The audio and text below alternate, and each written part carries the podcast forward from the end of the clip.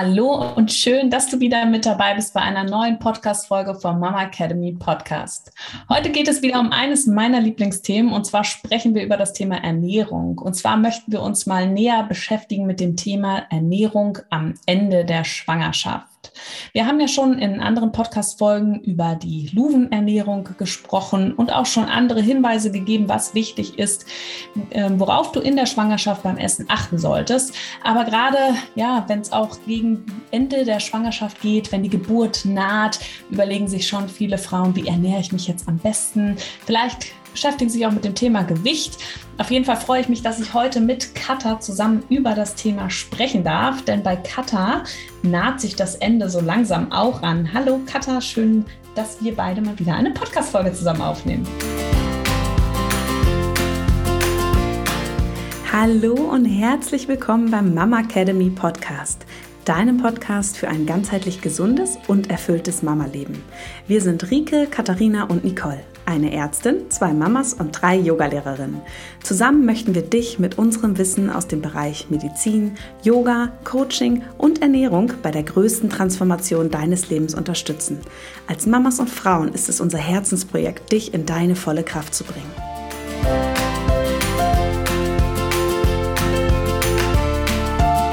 Hallöchen!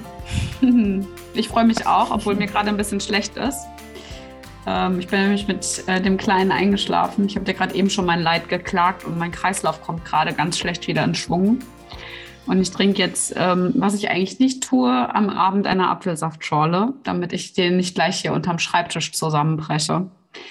Ja, aber sonst alles gut. Alles tippitoppi. Ich äh, zwinge äh, hier meine schwangere Kollegin aber auch nicht mit mir den Podcast aufzunehmen. Wir nein, nein, nein, aber wir machen das jetzt klar. Aber ich bin halt echt eingeschlafen. Und ich meine, wir kennen das alle, wenn man wirklich, ich bin auch total tief eingeschlafen. Und wenn du dann wieder irgendwie auf die Beine musst, finde ich, ist das, also vor allem bei dem Wetter, was wir gerade haben, das kommt auch noch zusätzlich dazu, mit Regen, Gewitter und warm und kalt und so, merke ich einfach gerade, mein Körper muss gerade, glaube ich, sein Blut, sein Bluthaushalt, glaube ich, gerade irgendwie nochmal so ein bisschen anders ausrichten. Ich bin einfach gerade ein bisschen runtergefahren, genau. Mhm. Ja, ich kenne das auch ganz gut, wenn ich mit den Kleinen einschlafe, obwohl bei uns zu Hause ja ungefähr zwei bis drei Stunden später stattfindet, das Ganze. Da bin ich immer ein bisschen neidisch bei euch zu Hause, wenn es mhm. noch hell draußen ist. Hat seine Vor- und seine Nachteile. Ne? Ich sitze halt auch äh, eher wieder alleine hier in der Wohnung fest und äh, kann nicht irgendwie noch draußen durch die Gegend springen. Aber Kindergarten ist einfach zu anstrengend. Ne? Und der braucht seine zwölf Stunden Schlaf und äh, ist dann halt um 18.30 Uhr oder so, wenn ich das gut mache mit draußen, ist er dann halt eben am Ratzen. Ne? Ja, ist einfach so krass, wie unterschiedlich Kinder äh, sein können. Gut, aber jetzt starten wir mal ins Thema rein. Und äh, Katha, ähm, bis auf heute Abend, wo du so ein bisschen ähm, lätschig bist, wie geht es dir denn sonst aktuell in deiner Schwangerschaft?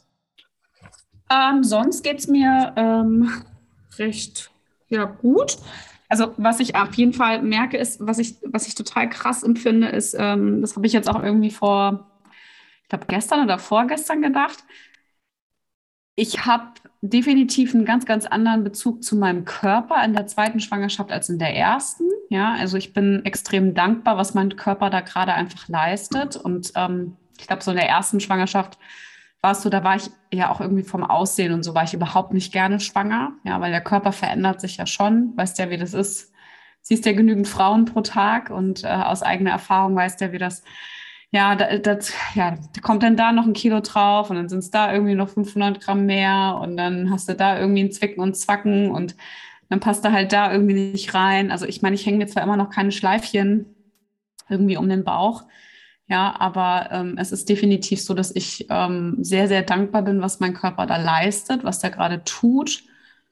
Und ähm, ja, das ist so, ich meine, wir haben ja auch diese ganz wunderschönen Podcasts zum Thema äh, Selbstliebe in der Schwangerschaft aus yogischer Sicht mal aufgenommen.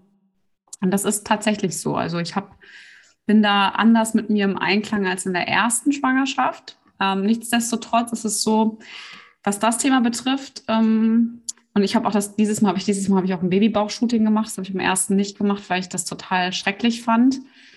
Ähm, es ist definitiv immer noch so, dass es einfach schon auch eine andere Herausforderung ist, weil du einfach, wenn du einen drei- oder vierjährigen zu Hause hast, gezwungen bist, trotzdem zu performen, ja. Also ich kriege das auch besser hin als in der ersten, dass ich mich definitiv mehr hinlege, mehr Pausen mache, mehr drauf achte. Ähm, das haben wir auch schon in ganz vielen Podcast-Folgen gesagt. Es kommt, natürlich ist es ja auch so, dass, dass ähm, die Zusammenarbeit hier bei uns im Team daran auch sehr, sehr ähm, wichtig ist und auch ehrlich. Ähm, ich unterrichte keine Yogakurse mehr, also ich muss nicht mehr abends irgendwo hinrennen, das ist auch gut. Ich merke aber gerade, dass dieses ja, Hin- und Her-Rennen, wo wir schon beim Thema sind, für mich sehr, sehr schwerfällig ist. Vor allem habe ich das schon so, wenn ich morgens ähm, den Kleinen in den Kindergarten bringe, und mein Mann ist ja viel weg, ähm, dass ich danach eigentlich mich schon wieder ablegen müsste. Also nachmittags merke ich schon jetzt so gerade in den Wochen, in denen ich mich jetzt gerade befinde. Man hört auch, ich bin jetzt wieder schon wieder ein bisschen kurzatmiger als sonst. Das kommt jetzt auch langsam wieder zurück mit größerer Kugel. Und ich sitze ja jetzt hier gerade auf meinem Petsy-Ball. Das heißt, der Bauch drückt natürlich auch schön nochmal mit auf die Lunge. Ähm, ich brauche schon Support nachmittags, ja. Und ähm, wenn wir dann so eine Woche haben wie letzte Woche, wo halt einfach alles zusammenbricht und ähm, ich halt schon gucke, okay, ein bisschen mehr Support reinzuholen, weil ich jetzt natürlich so gegen das Ende zu ähm, steuere und mein großes Ziel natürlich 36 plus 0 ist, für mich in meinem Kopf, weißt du ja, ähm, ist das halt einfach, ähm, das ist schon eine krasse Herausforderung, ja. Das irgendwie so hinzubekommen, weil du, ich kann ja nicht einfach sagen, okay, wir bleiben jetzt den ganzen Tag auf dem Sofa. Ja, ich habe ein sehr aktives Kind, das möchte raus. Ja, und da ist das dann, ist das schon schwer. Also wir mussten letzte Woche, musste ich Überzeugungsarbeit leisten um 10 vor 4, dass wir vom Spielplatz nach Hause gehen, weil ich wirklich einfach nicht mehr konnte, ja. Da habe ich aber morgens auch auf einer, also auf einer Mauer gesessen vom Rückweg vom Kindergarten zu uns nach Hause und der ist echt nur fünf Minuten entfernt, ähm, weil ich eine Pause machen musste, ja, weil ich einfach gemerkt habe, okay, ich kann einfach nicht mehr. Ja, mhm. also das war ein großer, äh, großer Abriss. Ich habe gerade mal eine große Runde gedreht, einen großen Pudding. Ähm, aber ansonsten ähm, geht es mir eigentlich recht gut. Ich freue mich jetzt auf den Urlaub. Da sind wir mit Oma und Opa unterwegs. Das heißt 24 Stunden Support, ja. Was halt einfach schon mal gut ist und auch wichtig ist, weil ich dann einfach ähm, noch mehr, sage ich mal, dass diesen körperlichen Druck auch rausnehmen kann, ja. Ohne dass mhm. es halt wirklich groß auffällt, sage ich mal so. Ja, es ist einfach schon krass, was so eine zweite Schwangerschaft oder dann vielleicht auch eine dritte oder vierte äh, so macht, ne, weil man einfach diese, ja, diese Selbstbestimmtheit nicht mehr hat. Und ich weiß noch, bei uns war das halt so krass, weil der Kleine wäre ja noch mal ein Jahr jünger und ich musste die ganze Zeit auf dem Boden spielen. Und deswegen hatte ich, also ich hatte ja auch so krasse Beschwerden mit meiner Symphyse und das war sicherlich auch der Grund, weil man einfach so ganz andere Bewegungen macht, die man sonst nicht macht. Und das ist schon eine echt eine andere körperliche Belastung dann. Ist es auch, du kommst ja nicht runter. Ja, ich meine, ich habe den Vorteil, ich meine, er hört mich immer. Aber ich sage halt auch immer so, hm, du musst mir das jetzt bitte aufheben oder könntest du das bitte aufheben oder wir müssen jetzt da und dahin gehen, weil ich kann das einfach nicht mehr. Und ich merke das halt vor allem abends. Ne? Und wenn dann halt so ein Kind müde ist und das auch keinen Bock mehr hat zu kooperieren, dann geht das schon hardcore an die Grenzen. Ne? Also das Schöne ist, mein Mann hat das letzte Woche halt auch gesehen. Ich habe auch letzte Woche echt ganz klar den Call gemacht, okay, wenn das jetzt, ähm, wenn das jetzt häufiger so ist wie heute, ja auch an dem Tag mit dem, ich muss vom Kindergarten irgendwie mich hinsetzen und vom Spielplatz weg, dann ähm, muss er auf jeden Fall mehr zu Hause bleiben, weil sonst schaffe ich das nicht. Also, mhm. weil ich dann einfach ja. nicht mehr runterkomme. Es geht ja. nicht. Ich komme einfach nicht nach unten. mein Körper sagt nein. Ja, ähm, also wir haben jetzt eine große Puddingrunde gedreht yes. und ich finde es ja auch immer ganz wichtig, ja, einfach auch mal so ein bisschen Einblicke zu teilen und ich glaube auch vielen von unseren Zuhörerinnen geht es ähnlich wie dir, ja, auch wenn kein erstes Kind zu Hause ist und vielleicht die erste Schwangerschaft ist, alles ist irgendwo am Ende beschwerlicher und dann nehmen dann auch, ja, nimmt einfach auch so diese körperliche Anspruchung, ähm, körperliche ja, die Kräfte neigen sich so langsam dem Ende zu. Und ich glaube, da kann sich jeder reinversetzen. Und man hat so ein bisschen das Gefühl, okay, man ist nicht ganz alleine damit. Ja, und die Müdigkeit ja. auch wieder, ne? Körperliche Kräfte. Ich merke auch, ich werde wieder müde. Mm. Ja, aber jetzt lass uns doch mal über unser ähm, Thema sprechen, noch mal ein bisschen genauer reinfühlen. Wie ernährst du dich denn gerade? Mm. Also grundsätzlich bin ich ja jemand, der sich ähm, eher gesund ernährt, als äh, die Tendenz hat, die ganze Zeit irgendwie Fastfood in sich reinzustopfen. Ähm, ein grundsätzlicher Unterschied zwischen Schwangerschaft 1 und 2 ist definitiv, dass ich mehr Kuchen esse. Ja, sowas halt. Also ich meine, wir haben ja immer schön geteilt, äh, ich musste auch einen großen Zuckertest machen, weil der Kleine bei mir ausgeschlagen hat. Und ähm, da kannst du ja auch nochmal sagen, äh, meine Werte waren dann ja echt extrem niedrig. Ja, es ist ja, jetzt nicht so, dass ich, dass ich nicht so wie jetzt gerade eben mir dann noch immer die Apfelsaftschorle reinpfeife. Das mache ich nicht. Aber ich esse definitiv mehr Süßkram als in der ersten Schwangerschaft. Und da bin ich auch gespannt, wo mein Körper irgendwas abspeichert, was ich jetzt gerade aufgrund des großen Bauches nicht sehen kann.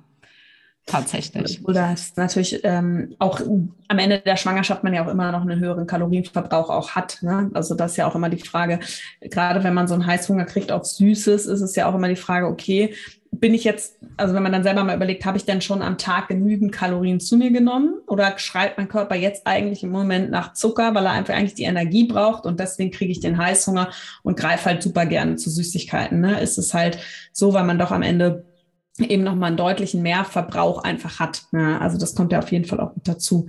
Aber hat sich das verändert bei dir im Laufe der Schwangerschaft? Mm, also ich hatte das im, im ersten Trimester, also ich glaube, weißt du was, das mit diesem Süßkram? Also ich finde, ich habe das eh im ersten, im ersten Trimester habe ich das, ich das auch in der ersten Schwangerschaft gemerkt. Ähm, also viel, viel stärker als jetzt im dritten Trimester, was mein Körper wirklich braucht, ja. Ähm, zum Beispiel habe ich angefangen, in der, als ich immer Übelkeit hatte, alles, was Zitru Zitrusfrüchte betrifft, einfach mega geil zu finden. Ich weiß gar nicht, wie viel Mandarinen und sonst irgendwas ich gegessen habe, ja. Ich hätte, glaube ich, auch eine pure Zitrone essen können. Ähm, also kann ich so auch, aber ich, also alles das, was so, so Zitrus einfach ist, das war einfach mega der Hype. Dann hatte ich eine Phase, da habe ich ganz viel äh, Joghurt gebraucht. Ja, ganz, ganz viel, auch so Buttermilch und alles. Also ich habe dann auch viel mir so Ayran selber gemacht tatsächlich mit Joghurt, Wasser, Salz und so ne? und Sprudel. Ähm, das habe ich dann ganz, ganz viel getrunken, eigentlich jeden Tag. Das hätte ich literweise in mich reinschütten können, tatsächlich. Krass. Äpfel hatte ich mal irgendwie den Hyper. Und ähm, also ich finde, also so, so, so geht es eigentlich von Trimester zu Trimester. Ja, ich hatte auch am Anfang hatte ich noch mega Bock auf Fisch. Das hat dann irgendwann fand ich das, fand ich das dann, also nicht eklig, weil in der ersten Schwangerschaft fand ich es richtig widerlich, konnte ich auch nicht riechen. Ähm, ging mir in der zweiten jetzt nicht so, aber ich hatte nur keine Lust mehr drauf. Ja.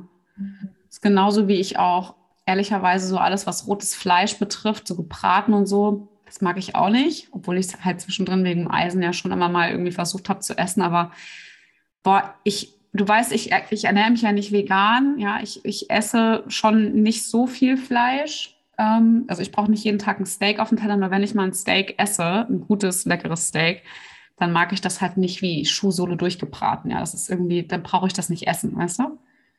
Ja, also das habe ich irgendwie aufgehört und ähm, ja, und so zieht sich das eigentlich durch die ganze Schwangerschaft. Letzten Endes ist es jetzt gerade so, dass ich ähm, eigentlich ganz, also jetzt nicht eigentlich, sondern ich esse wie vorher auch ganz normal. Ich habe halt momentan ja eher das Problem, dass aufgrund so mit dieser Verstopfung, Verdauungsgeschichte, dass ähm, die Portionen einfach viel zu riesig sind. Und ich weiß, ich habe eh nicht so extrem viel zugenommen in der Schwangerschaft. Und das ist natürlich irgendwie so ein Widerspruch in sich. Weißt du? Also ich esse ganz normal Frühstück. Da gucke ich halt, dass ich mein Müsli esse. Jetzt da mit den Flohsamenschalen. Das funktioniert wirklich super. Mega Tipp. Ähm, auch nochmal irgendwie vielen Dank für all die Tipps, die unsere Community mit uns geteilt hat, wie die ganzen äh, Flohsamenschalen, sage ich mal, verzehrt werden bei uns in der Community. Aber es funktioniert, es ist richtig geil. Ähm, halt eben weiß ja Müsli, Brot äh, zum Frühstück, meistens aber eher Müsli mit Obst und halt eben keinem Joghurt, ja, Haferflocken, Eisen und so. Aber sag mal, was hm. meinst du jetzt mit großen Portionen? Die Portionen sind dir zu groß oder ja, du isst ich, groß? Ja, weil dann, weißt du, das ist dann, es ist ja, also ich, also sagen wir mal große Portionen, normale Portionen. Ich meine, ich kann auch wirklich doppelt und dreifach essen. Das kann ich, ja, weil ich liebe es zu essen. Aber es passt erstens mal nicht rein. Und wenn ich jetzt eigentlich, sagen wir mal, ähm, ein kleiner, kleiner äh, Einblick hinter die Kulissen. Wir haben uns letzte Woche einen sehr geilen Dönersalat bestellt, ja. Hier bei uns im Team, also Nicole und ich, wir hatten den Fleisch, Rico ohne Fleisch, ja. Aber, und du hast diese Portion gesehen, ja. Das war eine, sagen wir mal, sehr geile Portion, ja. Muss ich sagen, ein absolutes High Five an diesen geilen Dönerladen hier in Frankfurt, ja. Unfassbar lecker. Aber diese Portion, die ich jetzt als, sagen wir mal, die, die ist ja schon ein bisschen größer als normal groß, ne? War schon mhm. gut. Ich habe das Gefühl, dass ich danach einfach platze. Und das ist für mich so unangenehm, weil der Bauch dann einfach so drückt und so, weißt du, das ist dann einfach, ich habe dann teilweise noch Hunger, aber ich weiß, wenn ich das jetzt noch irgendwie voll esse, dann habe ich danach wieder übelste Beschwerden. Ja, das heißt, ich portioniere mir das halt teilweise, dass ich da ein bisschen was esse und dann später nochmal. Ja. Also, dass es so ein bisschen geteilt ja. ist. Aber das ist halt auch ähm, krass unangenehm, wenn man, also bei mir ist es oft so, dass ich dann, ich habe dann total Durst. Aber, also ich bin nicht schwanger, ne? wenn ich so voll bin, ich habe dann so Durst und kann nichts trinken, weil mein Bauch so voll ist. Mhm. Ich finde, es gibt nichts Schlimmeres, wenn du so einen Brand hast und möchtest am liebsten so einen Liter noch in dich reinschütten, aber es passt einfach nichts mehr rein. So ungefähr stelle ich mir das jetzt gerade vor. Ja, aber genau das ist es ja auch noch, weißt du, ne, mit den Flohsamenschalen. Ich meine, ich trinke sowieso, ich bin ein guter Trinker, Gott sei Dank. Ich habe jetzt nicht das Problem, irgendwie dir drei oder vier Liter am Tag wegzutrinken. Aber gerade mit den Flohsamenschalen habe ich dann noch mehr im Kopf. Ich muss jetzt noch mal richtig schön zwei Liter oben drauf kippen, weißt du? Ja. Steht damit, ja ich, nicht noch, damit ich nicht noch mehr Verstopfung bekomme. Und so schließt sich dann der Kreislauf. Und wir haben es ja auch schon mal geteilt. Ähm, in einem anderen Podcast habe ich zu dir auch gesagt, dass ich dann auch teilweise das Essen angucke und ganz genau weiß, boah, nee, ey, wegen Verstopfung jetzt wieder, weißt du, und das ist halt echt blöd. Also da muss man sagen, das hat sich schon verändert. Ähm, so jetzt im dritten Trimester, weil einfach weniger Platz da ist. Und ähm, das für mich sehr unangenehm ist. Und für mich dann natürlich immer noch so der Hintergrund irgendwie mit, äh, mit Druck nach unten und sonst irgendwie vorhanden ist. Aber ansonsten esse ich also ganz normal wie vorher auch gerade. Ja, ich esse jetzt hier auch Mittag ganz normal. Ähm, abends ähm, gucke ich. Das Einzige, was sich bei mir ein bisschen verändert hat, ist, dass ich äh, anders von den Zeiten her esse. Ja, das ist einfach aber auch nur daran oder liegt daran, dass ich einfach schaue, dass ich mit meinem Kleinen esse, damit der halt eben morgens und abends mit Mama halt eben Abendbrot oder Frühstück essen kann. Das mhm. heißt, da muss man sagen, ich mache eigentlich, finde ich eigentlich ganz geil, wenn wir das schöne Wort Intermediate Fasting irgendwie mit reinschmeißen können. Erfüllt sich das eigentlich, ja, weil wir spätestens um 6 Uhr Abendbrot essen und am nächsten Morgen um 8 äh, frühstücken. Ja, so, was jetzt aber nicht heißt, dass ich dann abends, wenn ich dann doch Bock noch auf einen Apfel habe oder irgendwas, mir nicht dann noch irgendwas reinpfeife auf dem Sofa. Ja. Aber in der Regel äh, klappt das so ganz gut. Und also ich glaube, von außen betrachtet, meine Ernährung in der Schwangerschaft ist gut. Also wenn ich auf einem Spielplatz sitze, dann wirst du mich da auch mit einem Croissant oder meiner Brezel in der Hand sehen, aber auch genauso mit Wassermelone und einem Eis. Ja, also äh, total, sagen wir mal, ganz normal. Aber ich mache auch weiterhin ähm, regelmäßig viel Sport. Also von daher ja. Super, klingt auf jeden Fall ziemlich gut. Ich bin ein bisschen neidisch. Ich sollte vielleicht auch um 6 Uhr mal Abend essen und dann nur einen Apfel als Snack essen und nicht ein Eis. Das hast du schon so oft gesagt. ja. Es war die äh, Kinderschokoladen-Osterhasenzeit, die mich wieder zurückgeworfen hat. Ja, aber weißt du, was das Geile ist? Ich mache ja dann zum Beispiel, wir waren ja auf dem Erdbeerfeld, ne? Mhm. Zum Beispiel von diesen 18 Kilo Erdbeeren, die wir da gepflückt haben. Ne? Du hast ja. es ja gesehen warst ja live dabei, hast ja selber so viel gepflückt. Ähm, ich habe mir halt ganz viele kleine Portionen auch eingefroren, ja. Also heute Morgen zum Beispiel im Müsli habe ich mir halt Erdbeeren klein püriert. Ja, mhm. mit ein bisschen äh, Blaubeeren und habe dann Haferflocken untergemischt, ein bisschen ähm, Mandeljoghurt, meine tollen Flohsamenschalen und noch ein paar Nüsse, ja. Mhm.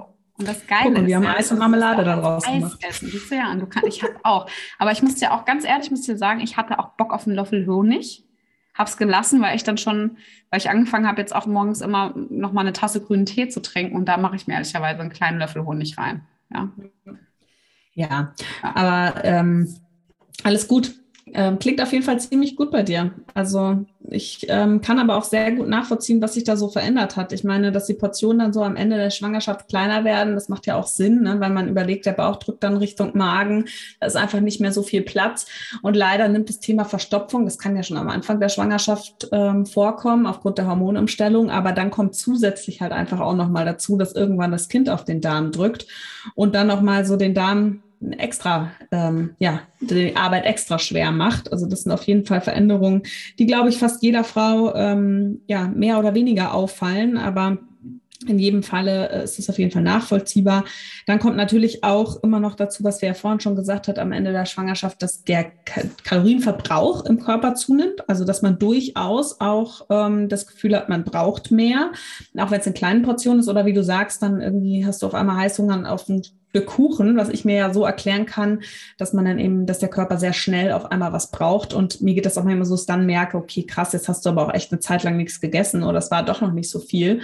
Und äh, dann will der Körper das halt auch in einer ja, schnell verfügbaren Variante haben quasi. Mhm. Genau. Und ähm, wie ist es eigentlich mit Wassereinlagerungen bei dir?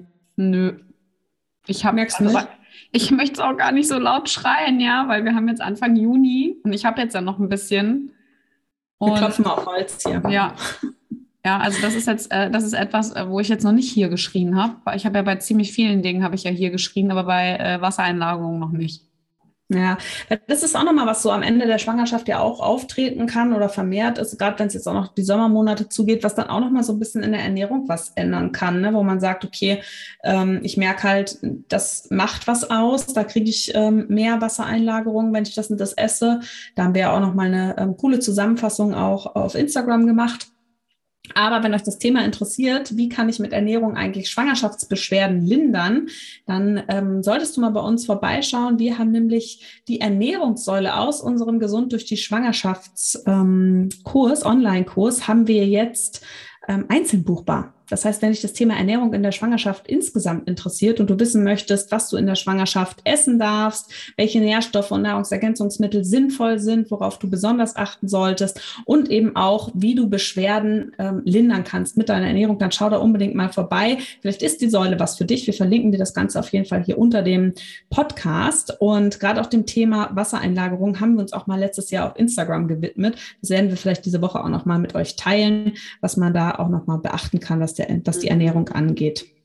Aber da, kann aber, da kann ich aber mhm. zur Wassereinlagerung, was ich ähm, auch noch ganz ähm, passend finde, ist, ähm, ich war ja jetzt vor kurzem, war ich ja äh, auf Zypern eine Woche.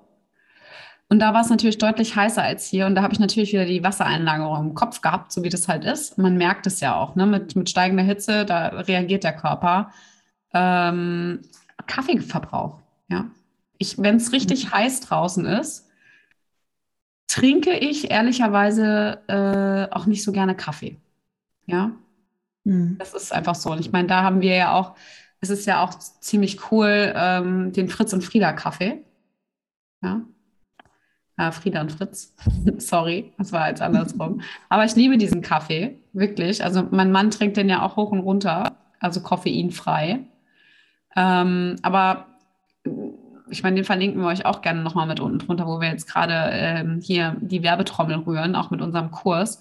Aber das ist wirklich, wirklich, wirklich gut. Und, aber das ist zum Beispiel etwas wirklich, wenn es draußen richtig knalle, Brülle heiß ist, dann trinke ich auch maximal nur einen Kaffee bis eher gar keinen Kaffee pro Tag. Ja. Ja. Gut, das kann ich auch nachvollziehen, dass mir so im Urlaub, finde ich, wenn wir da so in der Hitze sind, dass mir da nicht mehr so danach ist. Obwohl so ähm, Kaffee auf Eis geht bei mir eigentlich immer oder so Frappé ähm, das geht eigentlich schon gut. Mhm. Ähm, aber sag mal, jetzt am Ende der Schwangerschaft ist ja immer doch so ein Thema ganz äh, heiß, und zwar das Thema Luvendiät, Luvenernährung. Auch darüber mhm. haben wir ja bereits schon mal einen Podcast aufgenommen. Aber äh, damals warst du nicht schwanger. Äh, wie ist es denn bei dir? Möchtest du dich nach Luven ernähren? Also, was ich jetzt auf jeden Fall, ähm, also erstens mal, ich finde ja, finde ganz, ganz interessant äh, die Tatsache beim ersten, in der ersten Schwangerschaft habe ich gar nicht mit Luben angefangen, weil da war es ja schon zu spät. da war der Kleine schon da.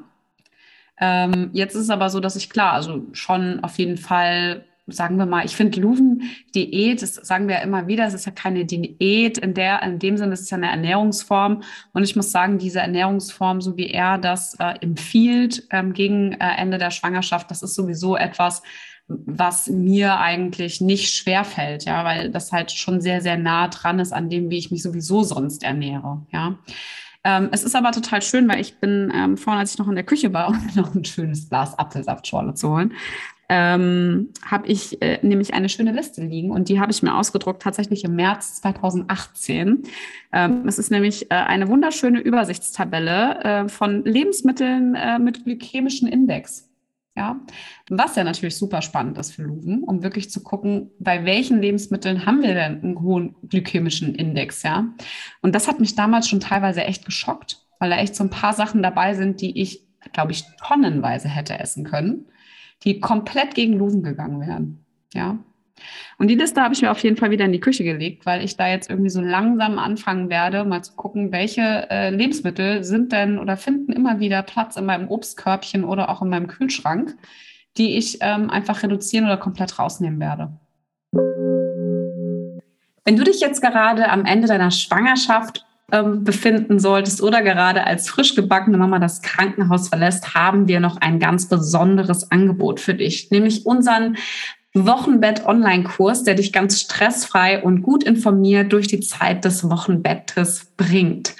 Du erfährst mit uns alles, was du im Wochenbett beachten solltest, ganz medizinisch also was auch psychische Veränderungen betrifft, körperliche Veränderungen, Narbenpflege, das Thema Stillen, Fläschchen geben, aber auch Verhütung nach der Schwangerschaft, was du aber auch alles brauchst und welche Übungen du schon durchführen darfst im frühen als auch im späten Wochenbett als Start in die Rückbildung und das ganz egal ob Spontangeburt oder Kaiserschnitt. Insgesamt werden wir dir über 15 Videos und verschiedene PDFs zum Download zur Verfügung stellen und dir als deine Expertin in dieser einmaligen und besonderen Zeit, die wirklich sehr, sehr viel Beachtung benötigt, zur Seite stehen. Also, wenn dich das interessiert, schau gerne auf unserer Homepage ran. Du findest alle weiteren Details auch ja als Link in den Show Notes. Das ist auf jeden Fall ziemlich cool, weil ähm ja der glykämische Index ja so ein bisschen eben an Luven angelehnt ist. Und ähm, ja, in unserer Ernährungssäule findet ihr tatsächlich auch eine Liste extra für die Luvenernährung. Da haben wir für euch mal die wichtigsten Lebensmittel geclustert nach Lebensmitteln, die man, wenn man sich nach Luven ernähren möchte oder nach seinen Empfehlungen eben häufig zu sich nehmen kann, die man ähm, gar nicht zu sich nehmen sollte und die man eben ja mäßig essen kann. Ähm, also wenn euch das Ganze interessiert, schaut auf jeden Fall mal vorbei. Ähm, auch haben wir in unserer Ernährungssäule natürlich Videos, auch ein Video eben zu geburtsvorbereitender Ernährung. Da findet auch Luven seinen Platz. Also ähm, dafür sind wir auf jeden Fall sehr, sehr froh, dass wir jetzt diese Säule auch einzeln für euch anbieten können. Also Kata, du wirst dich auf jeden Fall jetzt dieses Mal nach Luven ernähren. Warst du eigentlich mal bei seinem Vortrag in der Uniklinik? Nee, das habe ich nicht geschafft, weil, wie gesagt, bei mir war es eh zu spät und ähm, ich hatte nicht so Bock, mit 500 Frauen in einem Saal zu sitzen. Mhm. Und ähm, ja, bezüglich der Liste, also die Liste, die ich hier liegen habe, das ist auch einfach so eine Schlag mich tot Liste von über 30, 40 Seiten. Ähm, Deshalb bin ich eigentlich froh, dass wir unsere Liste haben, die, wie du weißt, äh, ja an unserem Kühlschrank hängt. Ja. Ähm, weil sie einfach, sage ich mal, so einen kurzen Wrap-up gibt, okay, was darf ich essen, was nicht, ja. Aber das ist so der erste Punkt, wie ich überhaupt damit irgendwie in, der, also in, in ähm, sage ich mal, in Kontakt gekommen bin. Und es witzigerweise auch schon mal mit äh, einer Freundin hatte, die abnehmen wollte, ja, die überhaupt gar nicht schwanger war die nämlich dann auch mit diesem glykämischen Index tatsächlich viel gearbeitet hat, weil es nämlich echt so ein paar versteckte Sachen gibt. Das fand ich halt einfach nur krass. Es gibt einfach so ein paar Lebensmittel, die einfach wirklich, äh, bei denen man denkt, die sind total okay, die dann aber total scheiße sind für die Lupendiät. Ja? ja, aber das ist doch auch so krass mit äh, Proteinen, ne? Also oft ist es ja so, man denkt, okay, mache ich halt einfach Low Carb. Ja, und dann ähm, gerade diese ganzen eiweißhaltigen Lebensmittel und vor allem so Joghurt und Quark, die sind nämlich auch nicht so ohne.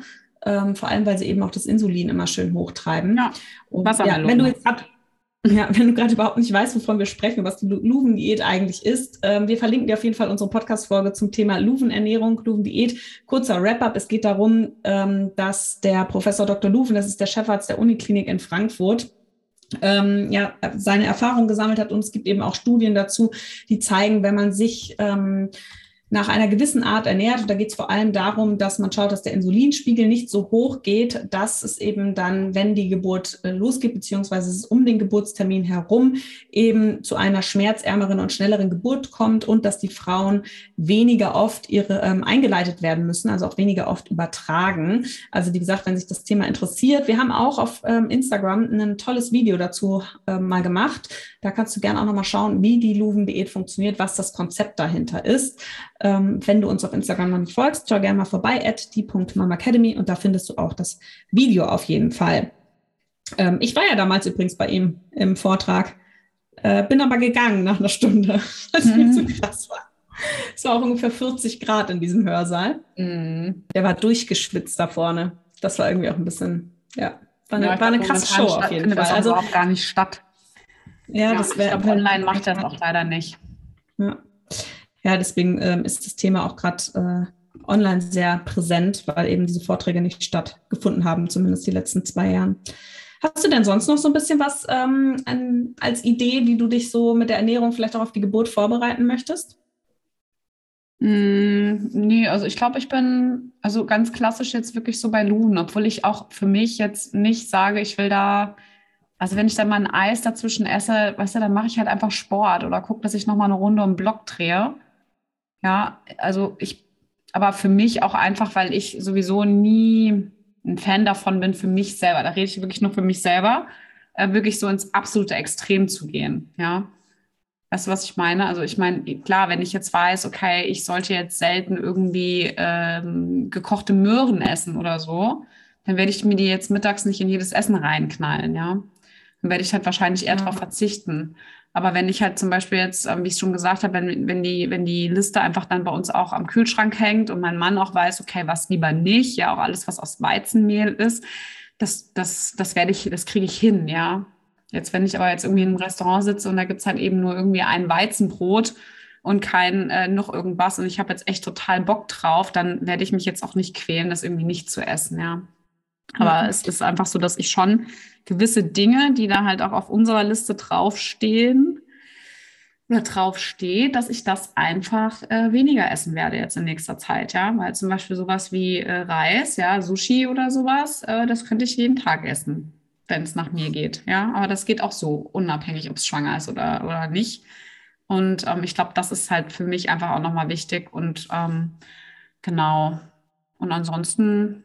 Ich weiß nicht, ich habe überlegt mit Dattelstudie, ich meine, das widerspricht sich ja klar auch ein bisschen getrocknetes Obst irgendwie mit der Luven-Diät, aber ähm, Dattelstudie wissen wir ja auch, äh, es ist ja auch etwas, was extrem viele Schwangere reizt, das auszuprobieren. Ja, da haben wir ja auch auf Instagram schon ein paar Sachen drüber gemacht. Ich finde, ähm, schließt sich nicht ganz so aus. Ne? Man muss halt immer sagen, es sind ja einfach zwei verschiedene Prinzipien, ähm, wie die Datteln wirken und wie eben auch die Luven-Diät wirkt. Ja? Die Dattelstudie, die, ähm, wo ja eben veröffentlicht wurde, dass wenn man über einen gewissen Zeitraum am Ende der Schwangerschaft eben mindestens sechs Datteln am Tag isst, dass man dann eben auch eine verkürzte Geburtszeit hat oder Öffnungsperiode. Ähm, dass äh, ja einfach ein ganz anderer Mechanismus dahinter zu stecken scheint, ne, der speziell mit Datteln zu tun hat. Und äh, dass da irgendwelche Inhaltsstoffe drin sein müssen, die das eben bewirken. Und bei der, bei der Luven es eben eher um diesen ähm, Insulinaspekt geht. Ne? Vielleicht ist es dann doch so, dass es sich gar nicht unbedingt ausschließt. Ja. Ich würde aber auch immer sagen, man sollte das tun, was einem irgendwo besser passt. Und wenn's einem, wenn man beides gut findet, dann findet man da sicherlich auch so seinen Weg. Mhm. Ja, und selbst der Luven hat gesagt, man darf ja mal gerne Eis essen, dann sollte man nur das Eis während des Spazierenlaufens essen. Ja, und ich finde, weißt du, ich finde, es ist ja auch so eine Typsache. Ne? Es gibt ja auch Menschen, ähm, und das ist auch absolut berechtigt und absolut okay, wenn die sich nach einem gewissen Prinzip ernähren. Ich finde, Ernährung ist ja sowieso ein sehr, sehr, sensib also sehr sensibles Thema auch bei vielen Frauen auch. Ja? Ähm, weißt du ja selber als Ernährungsmedizinerin. Ähm, ich finde, es gibt gibt ja auch Menschen, die können immer nur das eine oder das andere.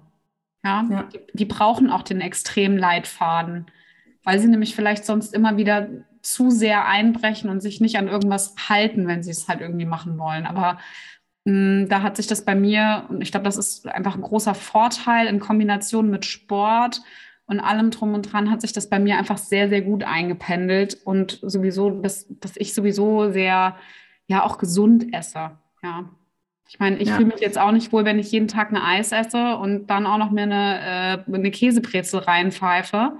Wenn ich dann einfach äh, drei Wochen keinen Sport mache, ja, dann, dann kriege ich da auch einen, einen Rappel für mich.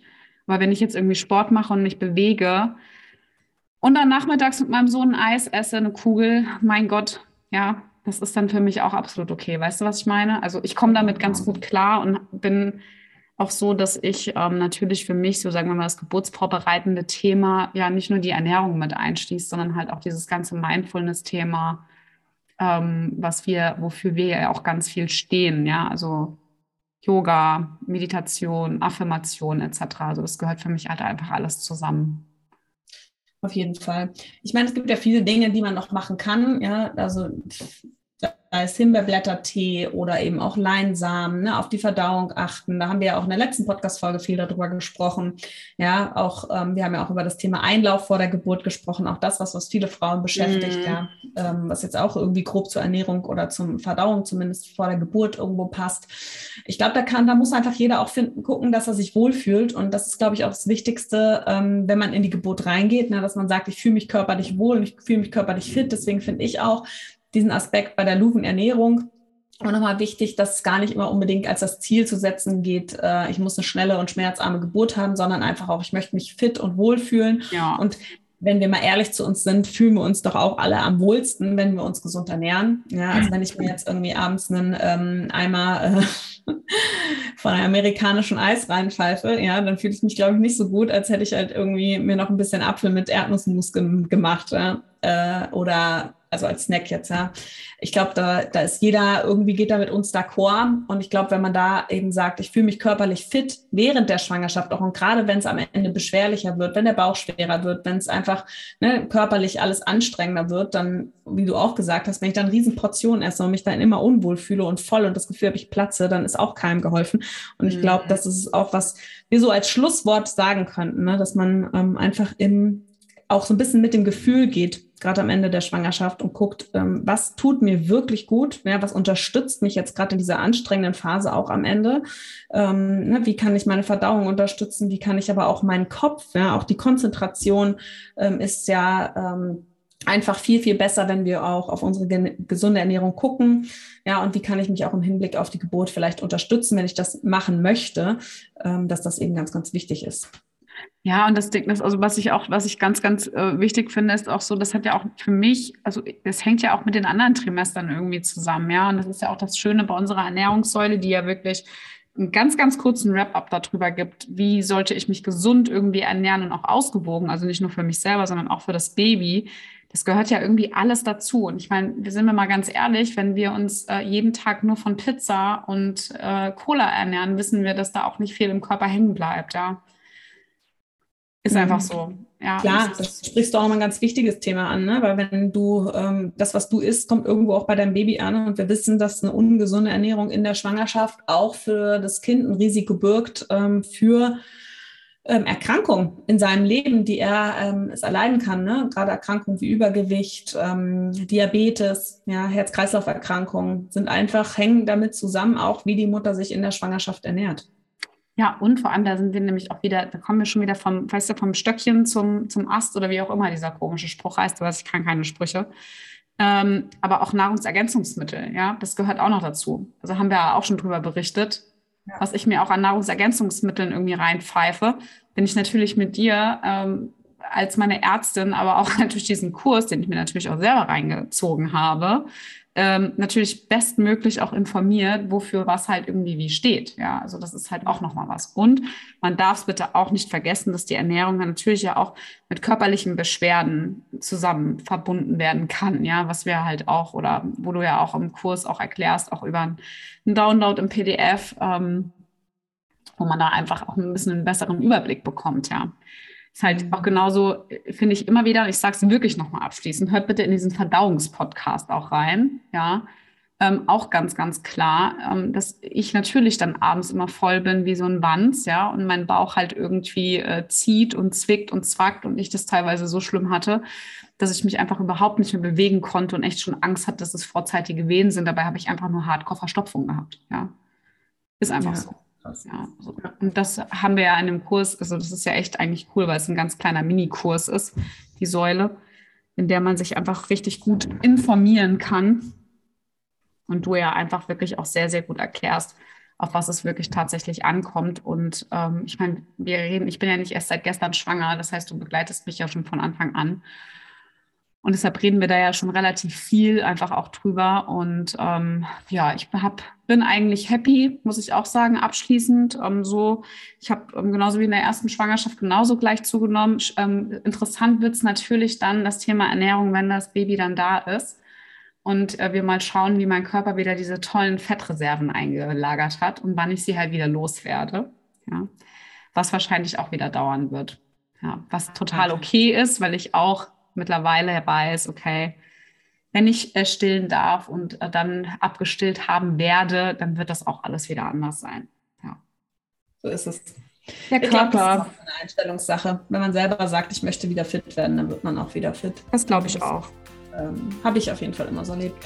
Sehr schön. Ich glaube, wir haben heute ähm, ja, sehr, sehr viel Persönliches geteilt, aber auch ähm, ja, viel Wissen, worauf es ankommt, so am Ende der Schwangerschaft und vielleicht dir auch nochmal die ein oder andere Inspo gegeben, womit du dich noch beschäftigen kannst am Ende deiner Schwangerschaft, sei es irgendwie Luvenernährung, Dattelstudie, unser, auch unsere ähm, Ernährungssäule.